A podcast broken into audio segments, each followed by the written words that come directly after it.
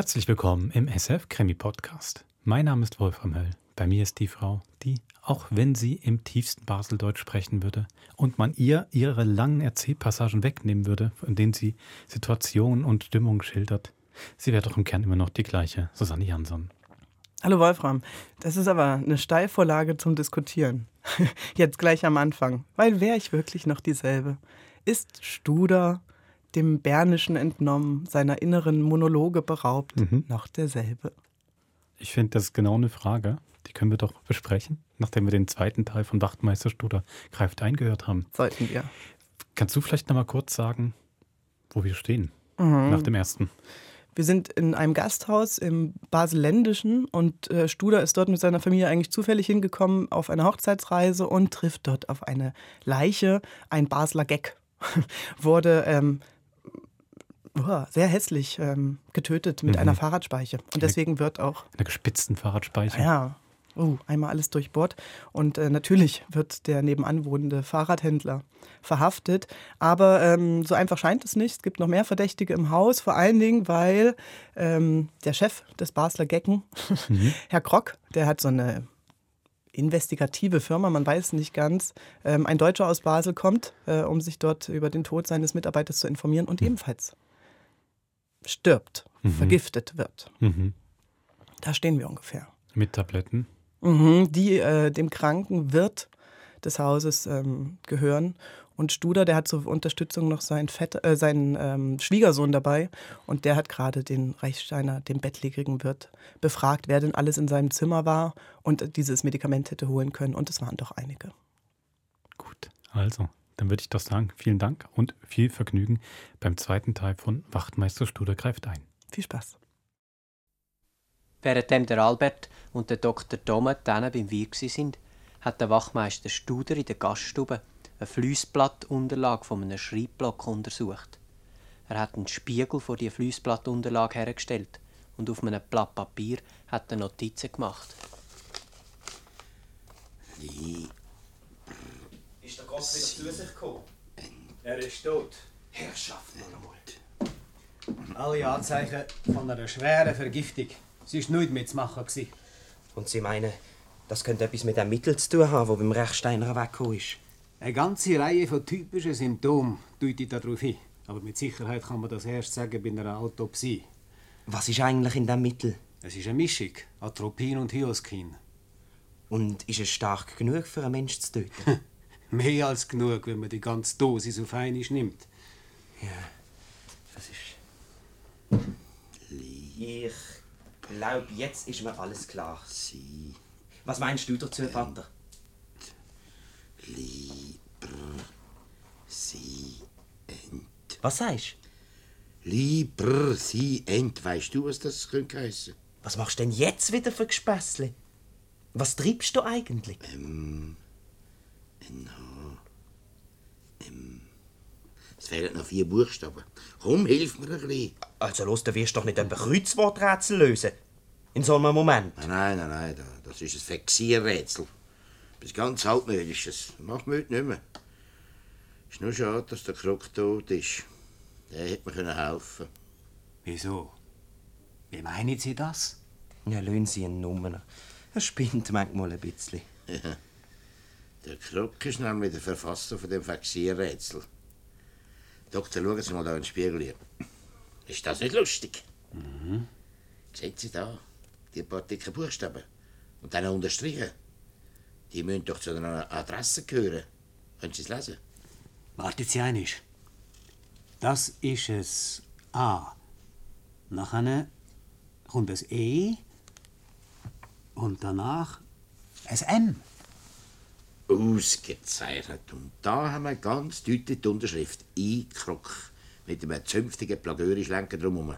Und da sehen Sie zwei Wörter, Scheck und Fälschung. Und zwei Reihen Zahlen. Die unten, das ist eine Jahreszahl, 1924. Aber die da, schauen Sie ganz deutlich, das heutige Datum, oder nicht? Keibe gut.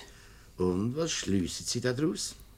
Dass der Krok wahrscheinlich heute am Morgen nur einen Brief geschrieben hat. Bravo, Herr Doktor. Ja, großartig, meine Herren. Mhm. Der Lebi Grock hat noch einen Brief geschrieben. Kolossal scharfsinnig. So etwas soll ins Belebungen ab und zu vorkommen. Haben Sie aber Ihren Scharfsinn auch schon an die Frage gewendet, wer aus dem lebigen Grog einen Toten gemacht hat? Wer ihn ermordet hat? Nein, mir nicht. Etwa du? Allerdings. Ich habe den Fall jetzt gelöst. Der ganze Fall. Wunderbar. Also, wer hat den Grog ermordet? Niemand. Gerissen. Doktor, Sie haben sich blamiert. Der Grog ist gar nicht tot. Der lebt lustig weiter. Also ich verstand kein Wort von all dem Zeug. Ach was, natürlich ist er tot. Aber er hat Selbstmord begangen. Selbstmord? Ja, sagen Sie, wie kommen Sie da drauf? Nicht als Kombination, schauen Sie. Die Kombination von einem modernen Kriminalist, der gewohnt ist, aus vielen unscheinbaren Bausteinchen ein unerschütterliches Gebäude aufzurichten. Bitte die Rekonstruktion von der Tat. Hören Sie gut zu, Doktor. Jetzt können wir alten Mann noch etwas lernen. Meine Herren, von Anfang an habe ich in diesem Fall einen Punkt ins Zentrum von meinem Blickfeld gestellt. Ein Punkt, wo alle viel zu wenig beachtet haben. Nämlich das rote Mercedes Cabriolet, wo gestern oben hinter dem Hotel gestanden ist, wo heute Nacht geheimnisvoll verschwunden ist und wo seit heute Morgen wieder da steht. Mit dem Auto, meine Herren, ist der Herr Joachim Grock gestern oben heimlich hier angekommen, ohne sich im Hotel überhaupt zu zeigen. Nur der Grock kann mit dem Auto heimlich wieder fortgefahren sein und nur der Grock hat es heute Morgen wieder zurückbringen. Und warum hat er das gemacht? Weil er es wo der Steiger ermordet hat. Ja, wegen was denn, um Himmels Willen? Wir wissen bereits, dass die beiden miteinander unsaubere Wuchergeschäfte getrieben haben und wahrscheinlich hat der Steiger zu viel gewusst. Unglaublich. Ja, aber warum hat er denn auch noch Selbstmord begangen? Ja, es ist ihm nichts anderes übrig geblieben. Ich habe ihm unbarmherzig in die Enge getrieben und ich bin gerade dran, gewesen, ihm auf den Kopf zu sagen, er hat den Steiger ermordet. Da hat er sein Glas ausgetrunken und hat sich damit der irdischen Gerechtigkeit entzogen. Ist es nicht so, Vater? Exakt. Also ich muss schon sagen, mein aufrichtiger Glückwunsch. Ihr seid Meister in eurem Fach. Ja Gott, man tut, was man kann. Darf ich den Meister vielleicht auch um eine kleine Auskunft bitten? Ja, aber gern, Vater. Von woher hat eigentlich der Grog das Gift gehabt? Und wann hat er sich sein Wermutglas da? Schau, Vater, wo du hier an deinem Vexierrätsel umgeknorzt hast, bin ich beim kranken Rechsteiner und habe dort festgestellt, dass vorher der Grog bei ihm war und dass nachher das Hyozin-Atropin-Präparat gefehlt hat. Und wenn er es in sein Glas da hat, wahrscheinlich dort, wo er an den Tisch gegangen ist und es zum Anstoßen aufgefordert hat, und da dabei hat er zehnmal Gelegenheit gehabt, das Gift unauffällig ins Glas zu tun. Das ist allweg nur nicht gemerkt. Wie meint? Das habe ich nicht gemerkt. Aber der Meister von der modernen Kriminalistik hat auch etwas nicht gemerkt. So, was? Dass ich nachher, als ihr miteinander vom Sali aus das Auto angeschaut habt, Gläser vertauscht habe. Was? Du hast Gläser vertuscht? Ja, warum? Weil ich einmal gelernt habe, hüte dich vor jedem Getränk, das nicht in deiner Gegenwart eingeschenkt worden ist. Du musst entschuldigen, aber das sind dort so altmodische Gewohnheiten. Aber, aber das heißt ja, dass man die hat wollen vergiften. Oder dich. Äh, Anni, Was wollen Sie denn? etwas zu trinken für den Meister. Aber das mal Baslerkirsch. Landschaftler. Und Sie dort hinten, Herr Student, nehmen Sie gerade einen. Sie sind ja ganz bleich. Ja, danke vielmals. Ja, es war mir wirklich nicht gerade Bock. gewesen. Die schaurigen Vorfälle haben mir auf den Magen gehauen. Den ganzen Sonntagnachmittag war mir schlecht. gewesen. Zu Abend bin ich früh ins Bett und habe noch in meinem Kriminalroman gelesen. Auf einmal... Im Pyjama bin ich vor die Türen raus hören, was echt jetzt schon wieder passiert sei. Hast du gehört? Ja, der ist schwerhörig. Du, wo ist das gewesen? Ich glaube, im Zimmer einer vom Rechsteiner. Komm, ja, komm. Was ist los? Dort, dort, Was ist dort? dort ist er raus. Anni, was hast du? Anni, was ist denn passiert? Ich weiß auch nicht recht. Ich habe ich hab geschlafen und auf einmal höre ich einen Schrei. Ich weiß nicht, ist es im Traum oder wirklich. Ich wache auf und, und da liegt Sani auf meinem Bett. Und ich sehe gerade noch, wie, wie ein Mann dort über das Balkongeländer rausgumpelt.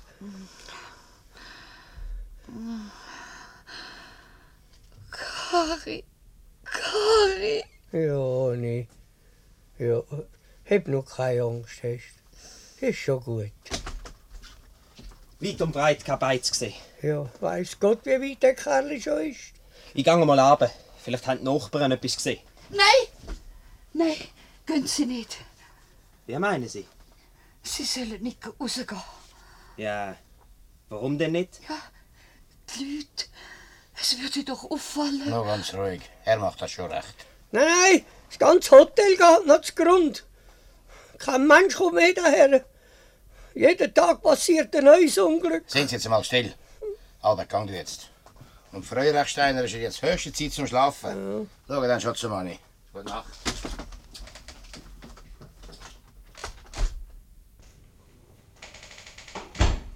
Gang du jetzt, Albert. Ja, ist gut. Und Sie, Herr Student, was haben Sie da noch mit Schnecken? Man weiß ja nie, was wieder passiert. Ja, ja, aber es ist ein Wöhler wie vom Geschütz. Können Sie da auf Fuß, ja? Gute Nacht. Gute Nacht.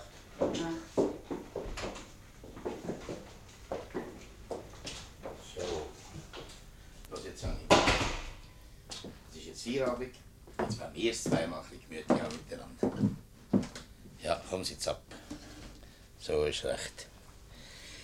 Wenn du mich nicht verrätschest, dann mache ich jetzt auch einen kleinen Einbruch.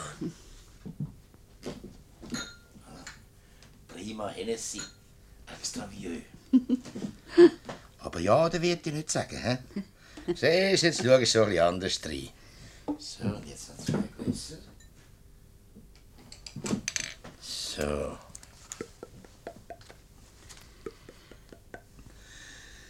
Schon Sibieres Göfli hast du mich gestanden. Also weg hinter den Kopf gehoben, wenn du müde bist vom Christen auf der Schiffertafel. Ich war dort 80 gewesen und nicht gerade der Hälfte von der Klasse. Besinnst du dich noch? Ja, Köbi. Dort war das Leben noch schön. Schön und voll Hoffnung. Die Hoffnung kann es niemand nehmen. Prost, Köbi. Prost, Anni. Kann ich etwa noch Hoffnung haben, der Karre werde wieder gesund, so wie früher? Er ist ja so anders geworden. Alles ist ganz anders. Komm, wir trinken noch ein Gläschen. Und dann erzählst du mir, so wie früher Angst, gell? Ja. Wann und wo hast du eigentlich den Rechsteiner gelernt kennen? In Zürich. So. Ich war Gouvernante in einem Hotel. Und er ist seit mal gerade von Deutschland zurückgekommen. Aha. Er war auch aus dem Hotelfach. Und da hat er mich gefragt, ob wir nicht zusammen wollen das Hotel übernehmen wollen. Nein, auf dem Land raus. Das Rote Stein, sie Geist verkaufen. Er hat mir gefallen und dann haben wir halt geheiratet. Am Anfang ist alles gut gegangen. Es sind halt noch bessere Zeiten gewesen für die Hotellerie. Und wir haben es gern gehabt. Aber dann ist die Krise gekommen. Und dann ist er krank geworden. Und jetzt, jetzt ist es halt schwer. Fast nicht mehr zu tragen. Wegen was denn, Anni? Du bist doch so ein Tüchtiges. Das Hotel kannst doch du ganz alleine führen. Ich ein Hotel führen. Ja. Ich bin da die Letzte in dem Haus, die allerletzte. Ich rangiere weit hinter dem Serviermädchen. Hast du das noch nicht mehr, Köbi? Wo die ins Haus kam, ist, die Ottilia, vor anderthalb Jahren. Gerade kurz nachher, wo der Karrie so krank geworden ist, da hat das Unglück erst richtig angefangen. Das Schinkenmädchen hat er geheissen, auf mich aufpassen. Auf mich, seine eigene Frau. Darfst das nicht so schwer nehmen, Anni? Und seit ein paar Wochen ist auch noch die Lobbacherin da. Ganze Nachmittag klappert sie im Krankenzimmer auf der Schreibmaschine. Manchmal bis Nacht um 12 Uhr und da soll eins können schlafen. Und dann springt dann der Karri auch noch drei oder viermal aus dem Schlaf raus, wegen seiner Medizin. Und am 5 Uhr muss ich dann einen Weg wieder raus. Wir haben doch vier Kühe im Stall und zwei Ross für Kutsche und dann noch Leihware. Das musst alles du besorgen. Hey, ja, wir haben doch kein Geld für einen Knecht. Kein Geld. Hast du wegen dem die 2000 Franken vom Steiger haben? Woher weißt du das? Ja, das da habe ich im Steiger im Sack gefunden. Die unterzeichnete Rechsteiner Annie bestätigt hiermit durch den Überbringer Steiger Jean im Auftrage von Krock Company Basel Güterstraße 17b Franken 2000 als Belehnung ihrer 25 Firstmann-Aktien erhalten zu haben. Rotenstein denn? Es ist uns eine Kuh umgestanden. Aber ich habe es im Rechsteiner nicht traut zu sagen. Und für eine neue zu kaufen, habe ich im Büro die Aktien angeboten. Das Quittung ist nicht unterschrieben, aber das Geld hat der Steiger nicht mehr bei sich gehabt. Weißt du nicht, was ist? Er hat mir's nicht wollen geben. Und er ist doch dazu verpflichtet gewesen. Und da habe ich es halt da aus dem Schopen rausgenommen, wo er in den Garten gegangen ist. Ist das etwas so Unrechts gewesen? Das Geld hat doch mir gehört. Und warum bist du wegen dem Geld gerade zum Krug gegangen? Hey, weil der Karim schon so viel geschrieben hat wegen Geldsachen. Und was hat er geschrieben? Ich weiß es nicht. Das hat doch alles die Ottilia besorgt und Loppacher. Wir haben es nie gesagt. Sag mal, Anni, besinnst du dich vielleicht noch, aus welcher Stadt im Deutschen raus der Karis mal gekommen ist? Ich habe den Namen vergessen. Es war noch jemand im Badischen. gsi. Er hat manchmal erzählt, wie dort zwei große Flüsse zusammenkommen. Es habe dort einen großen Hafen und eine lange Brücke ginge über zur Nachbarstadt. Einen Augenblick mal. Was hast du da für einen Zettel? N-H-E M Mannheim! Ja, Mannheim. Präzis. Ja, aber wegen dem brauchst du doch nicht so zu brüllen. Ich habe ja nur brüllt, weil mir die Finger verbrannt hat, der. Herr Gettler von Mannheim, so fluchen doch die Schwaben, oder? Oh, kannst du noch solche Witz machen, Köbi? Sowieso, Anni. Jetzt hat der Fall gut aufgelegt. Du, ich glaube, ich bin ein gutes Stück weitergekommen. Und wir wollen doch bald Klarheit haben, oder? Oder äh, hast du vor etwas Angst, Anni? Nein, Köbi. Auch ich möchte endlich einmal klar sein. Gib's, was will. Gute Nacht, Köbi. Gute Nacht, Anni. Mannheim, dass mir das nicht schon lange nie gefallen ist. Und äh, Li, Br, Si, Ent, Si, Ent. Ah, Polizeipräsident heißt es natürlich. Ah, manchmal ist mir schon wie mit Brettern vernagelt. Aber wegen was hat der Krug der Schluff im Polizeipräsident von Mannheim geschrieben? Warte mal. Das werden wir gleich noch. Aha. Mhm.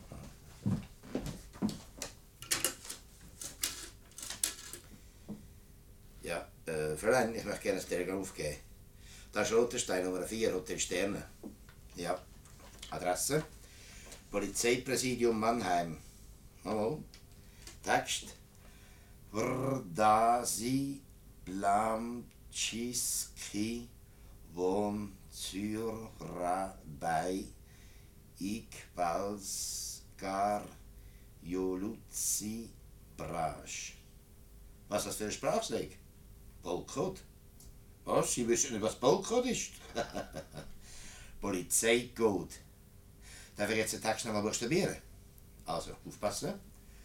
Walter, Robert, Dora, Anna. Was machen Sie da? Lassen mich andare! Hey, hey, du! Ma che, lasciami go! Was hast du um zu spionieren, hä? Che impertinenza! Ich muss du bedienen und abbrummen. So, mitten in der Macht. Wo sind die Gäste, die du bedienen musst? Ho pensato, l'ispettore è gerufen. Rudolf. Ja. Ja, Studer hat den Stern, Rotenstein. Gut, ja, fertig. Das ist aber sehr eigenartig, dass du dich so für das Telefongespräch vom Herrn Wachtmeister interessierst. Ja. Red dich nicht auf, Albert. Sie dürfen ruhig wissen, was ich telefoniert habe. Ich tue das sogar gerne mal wiederholen. Vor das in Blancischi wohnt sie dabei, Balskar Joruzi Brasch. Nicht versteuern, grusiger Schweizerdeutsch. In dem Kanton hast du noch nie serviert, gell? Pass nur auf, dass du nicht einmal dort herkommst. In ihre Kanton nie. Ma sicuro? Und eine Note, Signorina, eh? Wenn du eine angenehme Ruhe. Ja, mit diesem Witz kommen wir auch nicht weiter, Vater. Ja, wieso? Bist du etwa nicht weitergekommen? Nein. Kein Mensch hat etwas gesehen oder gehört. Nur die Jungfer Schetti, die alte Köchin. Aber es ist zu blöd, nur davon zu reden. Was sagt die Jungfer Schetti? Ach, alt Weibergeschwätz. Dass es hier im Haus gespengstet. Jede Nacht ging es Gespenst um und das Stöhnen durchs ganze Haus durch. Vom Keller bis zum Estrick. So, so. Ein Gespenst. Das ist aber interessant.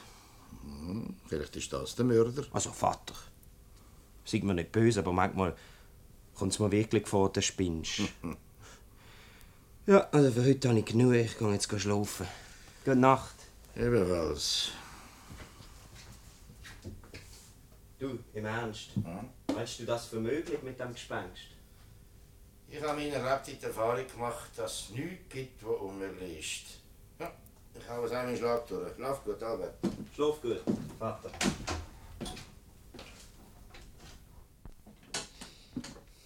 Ja. Machen Sie einen Sie da in meinem Zimmer rein? Excuse, Herr Wachmeister, aber äh, der, der hat gesagt, ich darf heute oben noch zu Ihnen kommen. Und, äh, Ah, der Fritz. Äh, ja, die hat den Dünkel gar nicht kennt. Warte, ich zünde gerade nein, nein, nein, nein. Bitte ke- kein Licht. Ja, warum nicht? Den Weg kann ich besser reden, aber wenn- es hell ist oder wenn man aufs Maul schaut, dann, dann kann, kann ich... Aha, aha, aha, so richtig. Ja, Stackel ist ja gar nicht mehr. Äh, wisst ihr, ich bin nicht alle Willen so gewesen, aber der Ernst und ich, wir, wir zwei sind so kurios geworden, weil uns der Vater so viel geschlagen hat.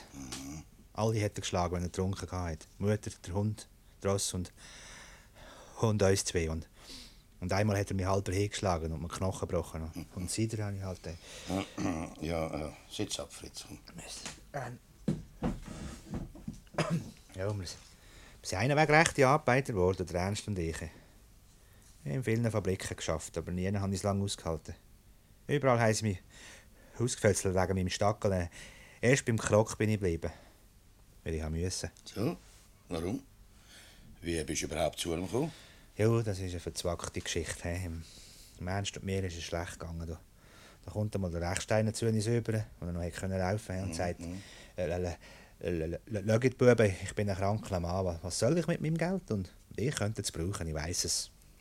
Wie wäre es, wenn ihr eine Ve- Velohandlung aufmacht? Wie viel braucht ihr etwa?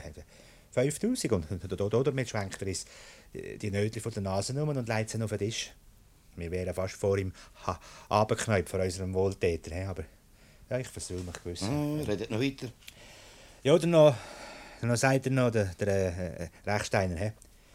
Wisst ihr, nur dass Ordnung ist, he, sagt er, er sollte mir hier noch den Schein unterschreiben. Ja, braucht das Zeug gar nicht zu lesen, zu lieb. Er sagt, hey, ihr habt doch Vertrauen zu mir, oder? da, da haben wir halt den Zettel unterschrieben, wir Schumpeln, wir Einfältigen. Ja, und weiter? Ja, am, im Anfang ist es ganz gut gegangen. hey, Aber, aber der, der, der, der Neueste, der Rechsteiner, krank geworden und am, an einem schönen Tag kommt so ein junger Sch Schnuderin in die Stube rein, geht zu trampen, frech wie ein Wendel. hey. Dank der Steiger. Ja, sowieso. So und so, so und so, sagt er. hey. Der, der, der Rechsteiner hat all seine Forderungen als Büro Krok zu Basel abtreten. Jetzt zeigen wir schon ein Jahr im Rückstand. 12'000 hätten wir sollen schuldig sein. 20 Prozent für, für Verzug und für Spesen und für, was weiß ich noch alles. Wo- Woher hätten wir sollen das Geld nehmen? hey? An die Gamp bringen, weil er es, hat er gesagt, der Keiber Schnuderbuben. Außer unter einer Bedingung. So, so. Was für eine Bedingung? Wenn ich als Ausläufer zum Krog käme, für Kosten und Logis, für unsere Schuld abzuverdienen. Und du hast zugesagt? Aber, aber was habe ich machen? Schöne Sauerei. Ja, ich weiß es, Wachtmeister, ich weiß es, aber ich hatte halt Angst vor dem Krog. Hey, ich, ich, ja, ich bin nicht etwa der Einzige, der zittert hat. Wir sind unsere viele. Ja, jeder dritte, vierte Bauer oder, oder Wirt umeinander hat Geld vom Rechsteiner. Aber, aber kaum ist einer in Schwierigkeiten gekommen, schon schon heiß am Daumenschrauben angesetzt, gerade wie uns. Es ist zum verrückt werden. Je mehr man sich mit dieser Sache abgibt, je weniger kommt man raus. Ihr alle zusammen hättet eins wie das andere Grund genug, den Steigen zu verschwinden lassen. Die Lobbacher für ihn loszuwerden, die Lia aus Eifersucht, die Wirti und du wegen diesen Geldgeschichten und der Ernst wegen beidem. Und wer ist es jetzt gewesen? Hä? Ich, ich weiß es nicht, Wachtmeister, aber die bringen das schon raus. Hm, meinst Ja, ja. Aber sag mir jetzt lieber noch etwas anderes. Du bist also heute Morgen mit dem Krok zusammen in seinem Auto von Basel gekommen? Ja, ja, wir sind zu dritt gekommen. Zu dritt? Wer war denn der dritte? gewesen? Hat sollte natürlich. Ja, es hat doch der Wagen als Nacht auf Basel zurückbringen müssen. Auf, er brennt jetzt einer. Also Sotti. Mhm, Mamo. Mhm, mhm. Ein Serviertöchter am Volant. Also an die habe ich bei mir nicht gedacht. Und dabei spielt jemand noch die Hauptrolle. Gottfried Stanz! Ja, die findet schon noch raus. Hm, hast recht, Fritz. Man findet es raus. Und du kannst mir dabei helfen. Willst Sowieso, Wachmeister. Prima. Aber mit dem Schlafen wird es dann heute Nacht nicht weit her sein. Schau, das Kuvert habe ich fotografiert. Und jetzt ist es auf der Platte. Die müssen wir jetzt nochmal fotografieren. Und dann nochmal und nochmal und immer wieder verstärken. Und wenn dann die Ware immer noch nicht rausschleifen will, dann machen wir es mit dem nächsten Kuvert gleich. Und dann wieder mit dem nächsten. Und zuletzt muss Ware das Licht kommen. Auch wenn das Licht vielleicht nur so klein ist, wie ein Flämmchen von einem Zündhölzli. Am anderen Morgen habe ich mit dem Albert zu Morgen gegessen. Ich habe probiert, aus ihm rauszubringen, was das für ein Schrei war am Abend vorher. Aber es war nichts zu machen. Der Albert hat geschwiegen und hat mit einem mächtigen Appetit Weckli abgedruckt. Gerade als dann die Martha Loppacher ist, hat er das ganze Maul voll gehabt. Mir ist in den Sinn gekommen, dass ich die neue Zeitung kaufen am Kiosk. Steht sicher schon etwas drin von Rotenstein. Und darum bin ich dann aufgestanden und gegangen. Oh, Excuse, ist der Herr Wachtmeister nicht da? hm, hm. Wo ist er? Oh, lang, lang. Lang, lang. Gut. Hm. Ein Fuß noch. So. Ja. Wird's nicht meinen um die Zeit, hm? Aber was meinen Sie? Er wird halt ein älter, mein Herr Schwiegervater. Mir gefallen ältere Herren immer noch besser, also so Grüngemüse. So, sind Sie wegen dem hier angekommen, um mir das mitzuteilen? Eingebildet sind sie gar nicht. Der Herr Studer hat mich auf halber zehn hier bestellt. Hm. Sì, sì, vengo subito. Post, stai gambe studio. Va bene, grazie etwas für mich? No, no, è per me. Sind Sie der Wachmeisterstudio? Danke wohl. Merci. Excuse, ich bin noch nicht ganz salonfähig.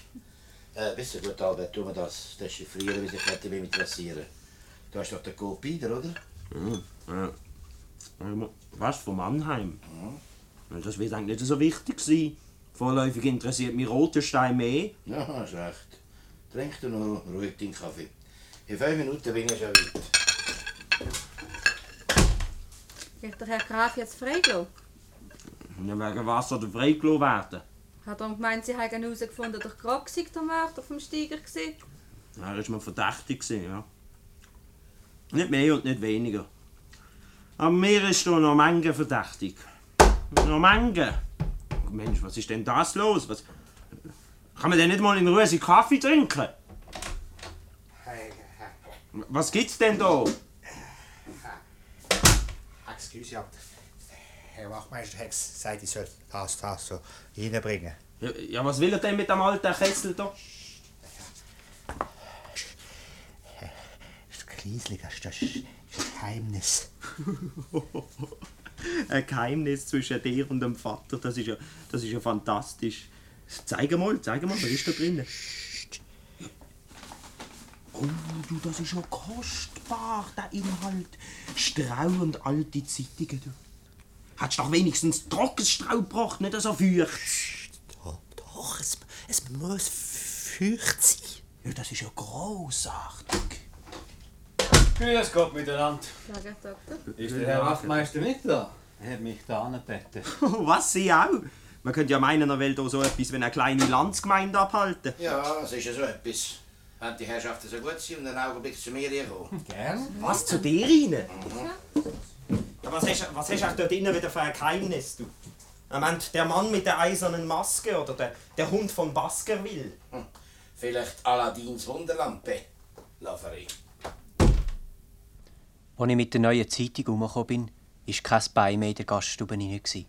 Aber kaum bin ich abgesessen, um in der Zeitung den Artikel zu lesen über den Mord von Rotenstein, geht die Türen in den Gang raus auf und der Fritz kommt die, ganz leisig auf den Zehen und nur in den Strümpfen. Als ich ihm mal Grüezi sagen und ihn fragen, was das zu bedeuten hat, hat er mit einem ganz ernsten Gesicht den Finger vors Maul hergehebt, zum Zeichen, dass ich soll schweigen soll. Dann nimmt er zum Hosensack raus eine Zeitung, zündet die Zeitung an und steckt sie in den Kübel. Aus dem heraus fängt sofort an räuchen wie aus einem Bremenkessel. Der Fritz nimmt jetzt den Kübel und stellt ihn neben die Tür, wo man zum Rechsteiner ins Schlafzimmer übergeht, dass der Rauch durch die Ritze durch zum Rechsteiner innen ist. Und jetzt kommt der Wachmeister Studer mit den anderen wieder zurück in die Gaststube. Er gibt ihnen ein Zeichen und. Feuer! Feuer! Dann ist es einen Augenblick müchsli still. Und auf einmal geht die Tür vom Rechsteiner auf und der gelähmte Rechsteiner kommt in die Gaststube rauszulaufen in einem langen weißen Nachthemd. Jesus, wo brennt? Oh, Madonna! Aha, jetzt haben wir meine den Fuchs zum Loch rausgelockt. Und du, Fritz, du kannst jetzt den Ketzel äh, wieder rauf tun. Kari! Oh, Kari! Jetzt ist es spät zum Simulieren, Herr Rechsteiner. Ich glaube, Sie täuschen sich, Herr Korporal. Was Sie euch vorhin gesehen haben, er ist schwer herzkrank. Äh, Frau Rechsteiner, Sie sollten ihm eine Decke holen. Ja, ich gehe gerade. Vorsicht! Halt! Sie bleiben da, Tilly. Ja, Ohnmacht. Aber mit ein bisschen Kampfer haben wir ihn gleich wieder beieinander. Wenn die Herrschaften so gut sind und ein bisschen Platz nehmen. Ich glaube, wenn der Herr Rechsteiner so weit ist, dann haben wir ins Gewiss allerhand Interessantes zu erzählen. Das hätte ich nicht für möglich gehalten. Vater, ich mache dir mein Kompliment. Ach, hab ich's. Mach du lieber das Protokoll. So, das Stinkzeug wäre jetzt draußen. Na, ist schon recht, Fritzli. Hock nehmen ab.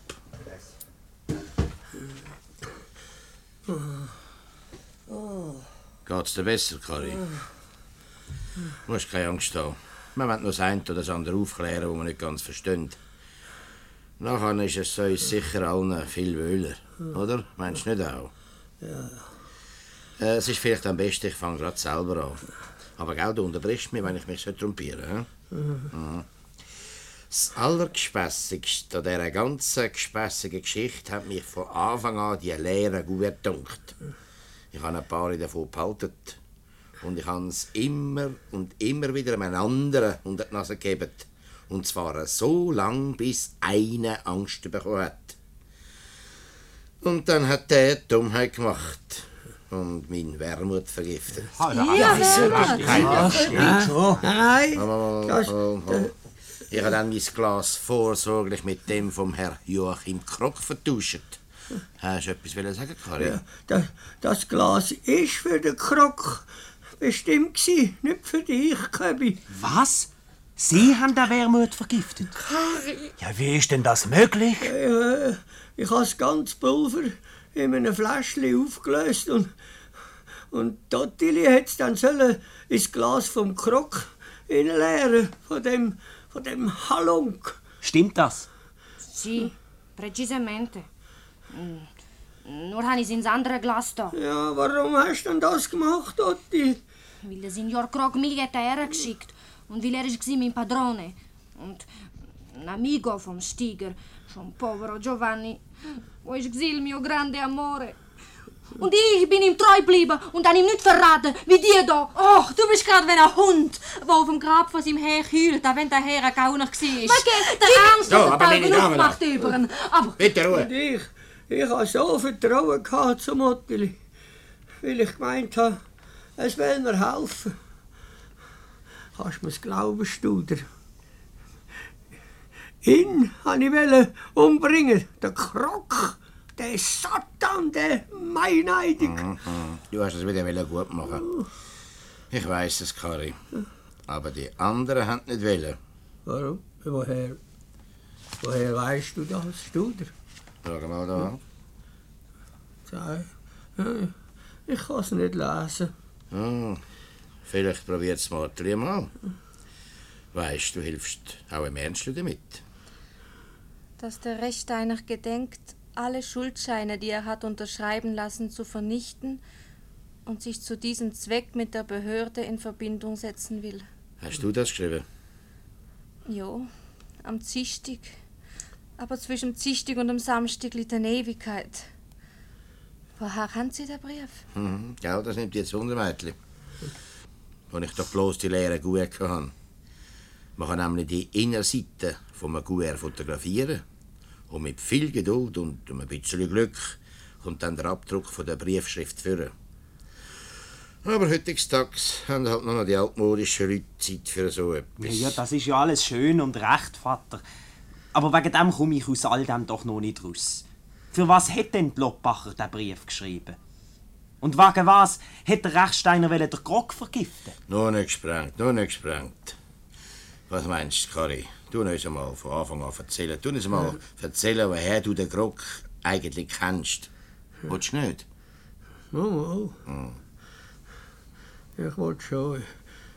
Also, jetzt wollte ich alles sagen. Alles, bevor ich. Ja, ich habe ganz unten anfangen im Hotelfach als Chasseur. Aber ich wollte es doch weiterbringen. Und darum bin ich ins Ausland, ins Deutsch raus. Zuerst habe ich eine Stelle bekommen als Maitre d'Hotel da im Kaiserhof zu Mannheim. Ah, jetzt verstand ich das Telegramm. Es war gar viel los dort unten. Anfangs der 20er Jahre. Ja, Die französische Besetzung und Inflation, internationale Hochfinanz. Und ja, riesige Geschäfte sind da gemacht worden. Meistens im Hotel. Ein geschickter Kellner hat schon auf seine Rechnung kommen. Und ich hatte natürlich auch meine Beziehungen. Gehabt. Und in selber Zeit habe ich dann eben Bekanntschaft vom Krok gemacht. Und äh, habe ihn für anständig angeschaut. Einmal am Anfang.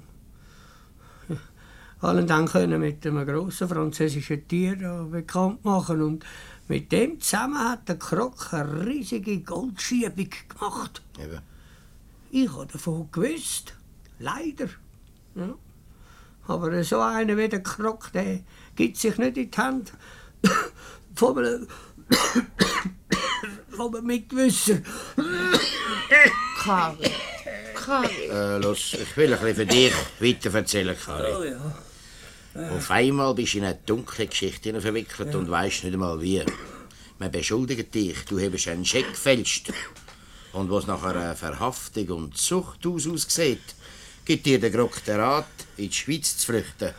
Deutschland könnte zwar jederzeit deine Auslieferung verlangen, aber schließlich hat man ja seine Beziehungen und das geschieht dir nichts, solange du seinen Anweisungen folgst. Da sagt Geld, mit dem sollst du dir ein Hotel kaufen. Nein, wo man dich nicht kenne. Und wegen dem hast du, der Zürcher, dich im Baselbiet gekauft, gell? Ja, ja, ja. So sind wir dahergekommen. Aber an einem bösen Tag hat sich der Krok wieder gemeldet von seinem neuen Büro aus zu Basel. unten. Ich muss alle seine Anweisungen jetzt genau befolgen. Und dann ist Geld gekommen. Viel Geld. Und immer wieder. Und ich musste das Geld meinen Kollegen im Wirteverein anbieten. Und den Bauern da umeinander. Oh, dabei habe ich mich geschämt, sie nur die Bedingungen lesen zu lassen auf dem vordruckten Schuldschein, wo da mein Name drauf gestanden ist. Aber eben, es war halt Krise und die haben das Geld gebraucht. Und wir haben es vertraut, dem alten, ehrlichen Rechsteiner. Ja, ja wir, wir, wir haben dir alle vertraut. Ja, und vor etwa anderthalb Jahren habe ich dann den Befehl bekommen, ich muss jetzt mit den ersten Zahlungsforderungen anfangen. Weißt du, was das heisst, Studer? Hä? Menschen ins Unglück bringen. Auch wenn man das ja gar nicht will. Nur weil über einem ein Teufel hockt, der alles mit einem kann machen kann. Ich bin krank geworden. Richtig krank vor Aufregung und Kummer. Ja, ja, stimmt schon, Rechsteiner. Wir wissen Ich, es. ich, ich habe ja gewusst, ich, ich habe nur noch ein paar Jahre zu leben, aber sterben habe ich in Ruhe wollen. Und da habe ich mir eben gedacht, wenn ich jetzt nicht mehr aufstehen kann, dann müssen sie mich doch in Ruhe lassen. Und seitdem habe ich dann da, wie wenn ich gelähmt wäre. Ja. Und der hat mich also jetzt tatsächlich können hinters Licht das führen war furchtbar, gewesen, das. Den ganzen Tag still liegen müssen und sich immer noch zusammennehmen und zusammennehmen. Oh, manchmal habe ich es einfach nicht mehr ausgehalten. Und dann bin ich, wenn alle geschlafen haben, zur Nacht, im ganzen Haus herumgeschlichen. Aha, das Aber, Gespenst. aber das Ärgste war, dass mir das alles ja gar nicht genützt hat. Dann jetzt habe ich einfach alle meine Forderungen müssen als Büro Krok abtreten. Und die haben das Geld eingezogen, statt ich. Und weil man zum Kranken kein Vertrauen kann haben wird jemand ins Haus gesetzt zur Überwachung. Gell, Lotti? Ich bin für sie nicht Dotti, sondern Fräulein Buffato. Und weil vor ein paar Wochen das Fräulein Buffato mit dem Herr Steiger Krach bekommen hat, traut man ihr auch nicht mehr recht und schickt als neue Einquartierung das Fräulein Loppacher ins Haus ein, wo jetzt Sekretärin vom Rechsteiner wird. Siehst du, Loppacher? Was, Marteri? Und dabei habe ich dich so gut mögen. Mein tiefstes Geheimnis habe ich dir anvertraut, Marteri. Weisst du es noch? Jo, Herr Rachsteiner. Äh, Ich mache ihn jetzt nicht mehr lang, habe ich zu dir gesagt. Die Schuldschi habe ich Gottlob noch. Die tue jetzt dann alle verbrennen. Und das hast du dem Steiger geschrieben. Ich schäme mich ja so, Herr Rachsteiner. Ich kann Ihnen gar nicht sagen, wen ich mich schäme. Aber schließlich bin ich doch die Sekretärin vom Herrn Steiger gewesen. Ich hätte doch machen, was er mich geheissen hat. Und warum haben Sie mich angelogen? Der Rechsteiner hat beim Grocco ein Darlehen nachgesucht. Weil der Herr Rechsteiner davor gezittert hat, die Polizei gegenüber ihn und durchgerockt worden durchfahren. Also doch nur alle recht machen wollen. Und dabei war alles falsch. Gewesen. Und alles schlecht. Schau, Kind, das ist eben der Fehler, wenn man es allen recht machen will. Halt, halt, bleiben Sie da, kommen Sie Lass zurück. sie noch gehen, lass sie noch gehen. Die geht nicht verloren. Jetzt verstehe ich auch den Brief, der vor zwei Tagen vom Krok gekommen ist. Ich will alle Schuldschi sofort dem Herrn Steiger geben. Und am gleichen Abend ist er schon da gewesen, der junge Schnufer. Und wisst ihr, was geschehen wäre, wenn ich die Schuldschi rausgegeben hätte? Ein paar Dutzend brave Menschen in die Hand von einem Schnudderbub ausliefern. Oh, Haus und Heime hätten sie es vertrieben, die Blutsauger. Da habe ich halt keinen anderen Ausweg mehr gesehen. Und bin ihnen nicht vorgekommen. Zuerst der Steiger und dann noch der Krok. Aber Herr Rechsteiner, wie ist es denn nur möglich? Wie, wie haben Sie das nur können? Lass noch, Karri, lass noch, lass noch. Ich mache wieder ein bisschen weiter. Es war schon halb zehn, wo die Loppacher zu deinem Zimmer rausgekommen ist. Sie hat dir erzählt, der Steiger sei da und dann hast du geraten, sie soll ihre Affäre mit dem im Garten ausmachen. Dann bist du durch Anis ins Zimmer über die Hinterstege und zur Gangtür ausgeschlichen in den Garten raus. Im Gras stürchelst du über einen alten Velospeicher. Du haust es mit der in die Werkzeugkammer neben dem Stall zu und tust sie dort im Schraubstock hinein spitzig feilen. Nochmal fünf Minuten und schon hast du ein primitives Handhebel parat. Dann versteckst du im Garten raus und wartest. Endlich kommen sie. Das Warten mit dem Steiger. Das Warten gibt dem Steiger dann den Laufpass. Und wo er Schwierigkeiten machen will, kommt der Ernst dazu. Und zuletzt bleibt der Steiger mit dem langen Gesicht alleine zurück. Jetzt kommst du hinter dem Herd schleichen und dann... Hör auf, hör auf, Studer, hör auf. Ich bin fertig, Kari. So hast es du wieder gut machen. Wo sind die Schuldschi? Ich weiß, wo sie sind. Gestern, als er sie aus dem Kasten hat holen wollte, bin ich unerwartet reingekommen. Ich habe ja nicht gewusst, dass er noch laufen kann. Und darum... Und darum hast du dann den Geiss abgelassen und bist ohnmächtig geworden. Besser gut, Dani. Geh jetzt die Ski holen. Ja. Und jetzt äh, hätte ich gerne etwas vom Fräulein Buffato gewusst. Nur Kleinigkeit. Wo sind eigentlich die Briefe, die Sie dem toten Steiger im Garten rausgestohlen haben? Perché io? Warum ich? Oder hat es jemand nicht interessiert, was die Loppacher im Steigen schreibt? Und haben sie nicht am Ende Guer extra zurückgelassen, dass ihre Rivalin in Verdacht kommt? Aus Eifersucht? Signorina, hä? Okay. Wo sind die Briefe? Unter dem Sitz von der roten Cabriolet, carissimi signori. Und wenn Sie heute noch ritornare in die Stadt, ich chauffiere Sie gern. Ja, ja, in nächsten Prestissimo. Baum hier, hä? Non, non, non è vero? Wir fahren miteinander, auf das können Sie sich verlassen. Aber chauffieren tut das mal ich.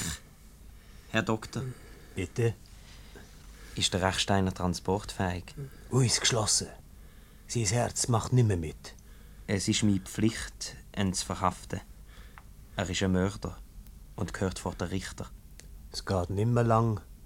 Dann steht er vor einem höheren Richter. Ich weiß es, Herr Doktor. Ich weiß es. Du sollst nicht töten. Und ich habe zwei Menschen getötet. Kari, ich bin kein Pfarrer. Und ich kann dir das nicht so erklären.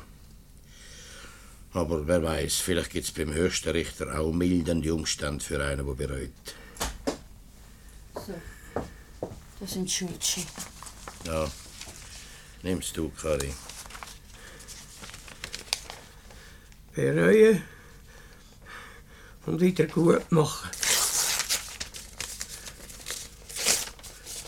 Ja. Ja. Sie verzichten also freiwillig gegenüber allen Schuldner auf ihre Ansprüche. Kann ich das ins Protokoll nehmen? Köbi, Ja, Kari? ich muss dir noch etwas sagen. Ja, Ich möchte dir danken. danke. Ja. Jetzt muss ich nicht mehr lügen. Äh,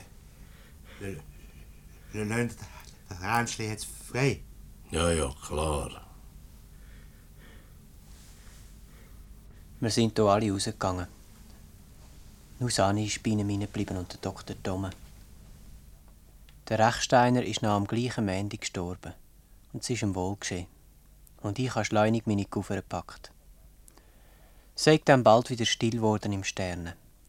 Der Wachmeister Studer ist wieder heim auf Zürich und dem Albert wird es dann etwa in den Sinn sein, dass er ja müsse auf die Hochzeit reisen Sani hat bald nach der Beerdigung vom Rechsteiner die Wirtschaft verkauft und ist zu einer Tochter gewonnen. Ottilia ist zurück auf Italien und Martha Loppacher hat den Ernst Graf geheiratet. Und im Sterne zu Rotenstein hat man wieder Ruhe haben, so viel man hat wollen. Das war der zweite Teil von Wachtmeister Studer greift ein von Friedrich Klauser. Susanne, du hast ja auch das Buch gelesen. Mhm. Ähm, Im Buch gibt es keinen Studenten, wir haben mit diesem Studenten aufgehört. Ich habe mich immer wahnsinnig gefreut über diesen Studenten, weil die kennt man ja eigentlich nur noch aus den ah, 90er Jahren. Diese Langzeitstudenten. Er klingt schon sehr alt ne, für einen Studenten. Nee, im Buch gibt es den nicht. Und ich frage mich auch ganz ernsthaft, warum sie ihn in der Hörspielfassung eingebaut haben. Mir fällt nur eine einzige Stelle ein, wo Mhm. ich äh, ihn wichtig finde. Und zwar, wenn die Annie, ähm, die Wirtin, heimlich aus der Jacke Das Geld nimmt das Geld nimmt. Aber das ist eigentlich der einzige Punkt. Man Mhm. verliert ihn ja auch, äh, also viertelstundenweise vollkommen, Mhm. oder? Er taucht ja total unter und trägt ja eigentlich ähm, wenig kommentierend oder erhellend bei. Gell? Also wahrscheinlich geht es wirklich, wie du sagst, darum, ich meine, man hat jetzt keinen, gar keinen Erzähler mehr, keine Erzählstimme. Das ist jetzt die eine Sache, die man nicht einfach aus einer Perspektive beschreiben kann vom Studer selber, wo er nicht dabei war, dass wir trotzdem da einmal noch die Beobachtung bekommen, weil es noch keine Überwachungskameras gab, die man anschauen kann. Mhm. So, oder? Ja. So wirkt es Ja. jetzt für mich. Ja. Du, aber ansonsten, ich meine, das ist eine Produktion von 1953. Entschuldige, wolltest du noch was sagen? Ja, ähm, ich finde, mir gibt er trotzdem so eine kle kleine humoristische Note, in dem Sinn, dass er auch immer gerne Krimi-Romane liest. Das finde ich halt so lustig.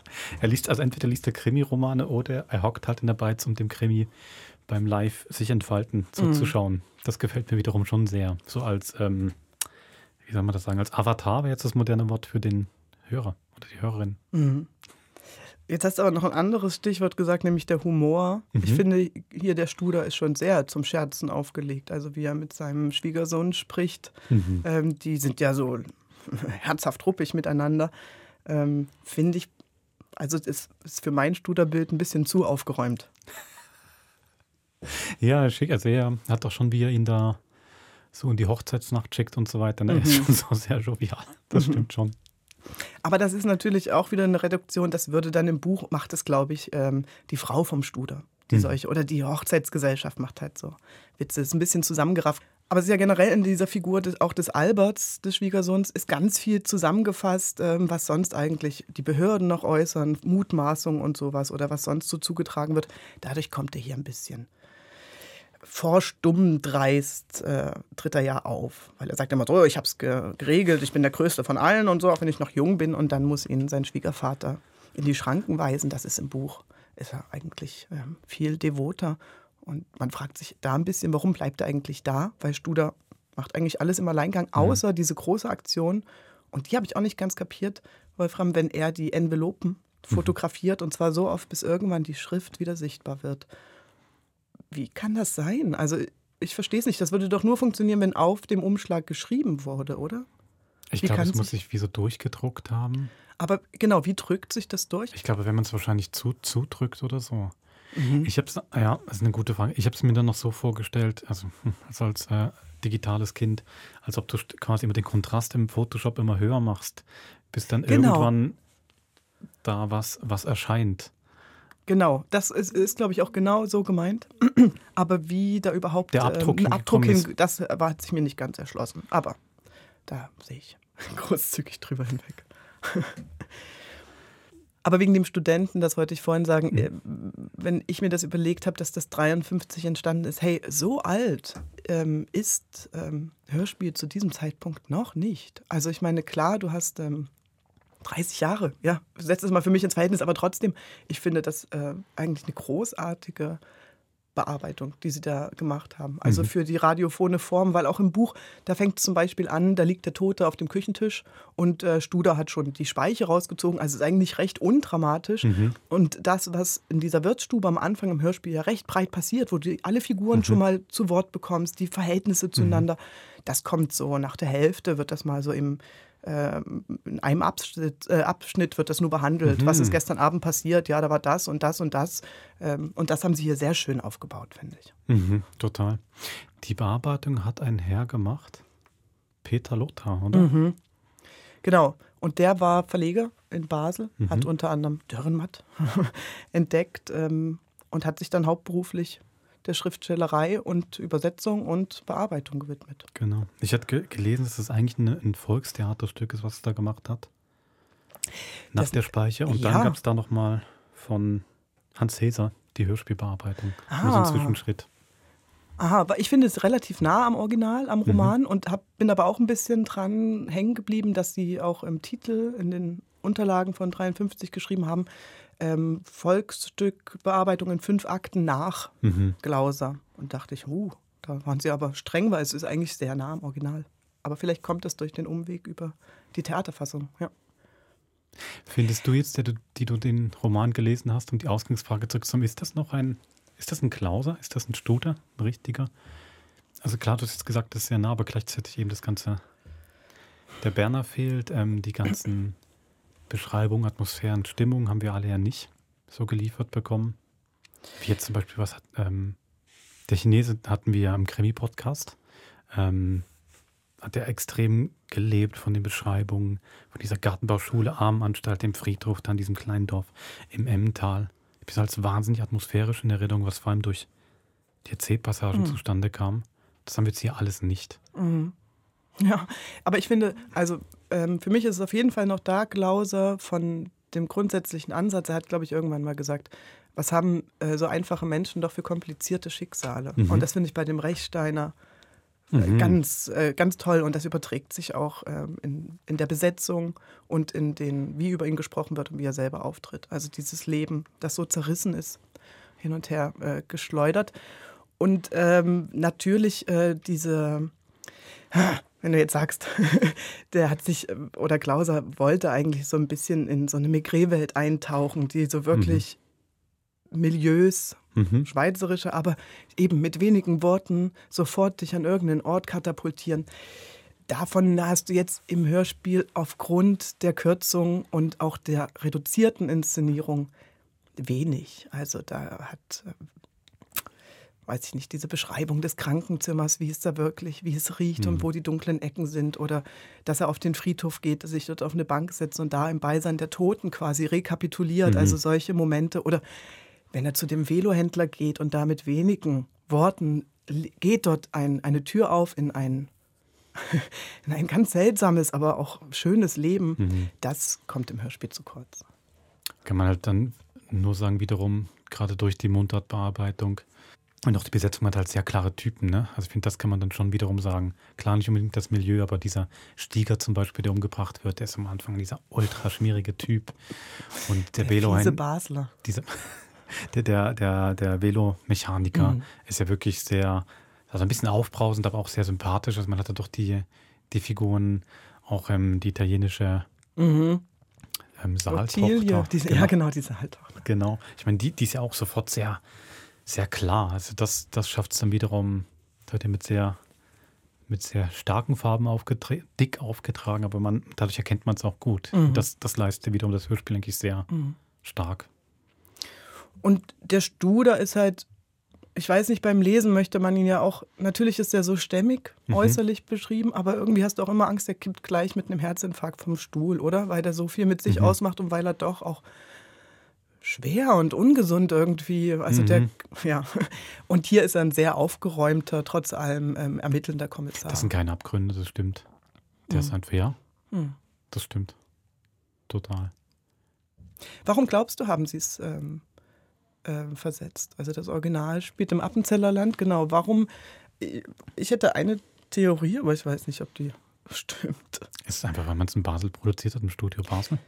Ja, ich glaube, nein, wirklich. Also ich glaube, einfach. ja, weil man, ja, ich weiß nicht, diese ähm, Sendeanstalten innerhalb der Schweiz, was gab es damals? Es gab Zürich, es gab Basel und Bern. Und Bern. Mit und, jeweils im Hörspielstudio. Ja. Und dann hat man vielleicht, ich meine, wir machen das ja auch. Ich meine, wir suchen ja auch Stoffe, mhm. die ähm, in verschiedenen Regionen spielen, um auch die Vielfalt von mhm. Dialekten mhm. zum Beispiel einzufangen. Gut, das ist jetzt lustig, dass man da den Klauser nimmt, aber wahrscheinlich wollte man wirklich das Baseldeutsche und Basellanddeutsche da ja, ins Radio tragen können. Mhm. Genau. Also ich glaube umgekehrt, so wie ich das mal verstanden habe, haben auch diese, vielleicht wird auch noch dabei war anrufen, aber ich glaube, diese drei Hörspielstudios, die haben früher auch nicht so wahnsinnig viel miteinander geredet. Mhm. Also ich glaube, das eine mhm. hat für SF DS1 gearbeitet, dann das andere für DS2. Gut, das, das ist natürlich eine Zeit, da war noch, war natürlich noch bei ganz, ganz andere Zeiten, aber als, auch als es dann die drei gab, die drei Standorte mit Bern, Basel und Zürich mit ihr eigenem Hörspielstudio, ich glaube, die Redaktion war nicht so wahnsinnig im Kontakt. Mhm. Obwohl ich mich jetzt zum Beispiel, also Dubletten haben wir jetzt ja noch nicht gefunden, oder? Das, das hey, schau mal, was Bern gemacht hat. Basel hat es auch gemacht. Das stimmt jetzt nicht gerade bis Dublette. Ich habe nur so eine kleine Randbemerkung. Ich durfte mal, ähm, als es Jubiläum war vom Echo der Zeit, den allerersten Beitrag nochmal quasi einsprechen lassen mit einem Schauspieler mhm. vom Echo. Das war sehr interessant, war ein Interview mit einem amerikanischen Offizier, ähm, wo es darum ging, dass man Ölpipelines auch in Europa jetzt verlegt. Mhm. Das denke ich mit den Ölpipelines den Zweiten Weltkrieg gewonnen hätten und keine Ahnung was. Das war der erste Beitrag, den habe ich nachsprechen lassen. Ähm, und auch ein bisschen die Geschichte vom Echo der Zeit mhm. nachgelesen. Und es war anscheinend schon so, dass in den Anfangszeiten kann jetzt sagen, dass ich es falsch in Erinnerung habe, bitte korrigiert mich, ähm, wurde das auch das Echo aus Bern, Zürich und Basel quasi eine Rotation bestückt. Mhm. Also die Rundfunkanstalten haben die Wellen beliefert mit Beiträgen. Ja, wirklich okay. auch das, einzige, das einzelne Format. Die Sendung wurde einmal von Bern bestritten, dann von mhm. Basel, von Zürich. Und die haben wirklich zum Teil über dasselbe berichtet, ohne dass sie es gemerkt haben. so, weil einfach die Absprache noch gar nicht funktioniert hat. Mhm. Also vielleicht finden wir auch noch mal Nochmal Wachtmeisterstuder greift genau. ein oder Korkenzieher. genau. Ja. Schön, ich habe mich gefreut. Wieder mal ein Klauser. Ich muss wirklich sagen, für mich war es eine total ähm, positive Überraschung. Ich muss echt sagen, als ich so gedacht habe, ui, Wachtmeisterstuder greift ein, 53. Mhm. Also man hat erstmal jede Menge Fragezeichen. Auch mit eben trotzdem auch mit der Dialektbearbeitung. die Romane sind ja doch auf Hochdeutsch geschrieben mit Berner Einsprengseln. Ja. Aber das ist doch ein sehr, sehr starker Zugriff und ich finde, ich würde jetzt schon sagen, irgendwie ist dann doch die Geschichte, der Plot und selbst auch die Figuren mit allen eingreifen dann doch so stark, dass das wunderbar einlöst Mhm. in dieser guten Bearbeitung. Und nichtsdestotrotz, wer Lust hat, ähm, die Speiche jetzt zu lesen, wird in diesem ist ja nicht dick, ähm, wird mit dem Kenntnis des Hörspiels trotzdem noch einen großen Gewinn haben, auch am Buch. Super. Also, dann würde ich doch sagen, bis zum nächsten Mord. Macht's gut.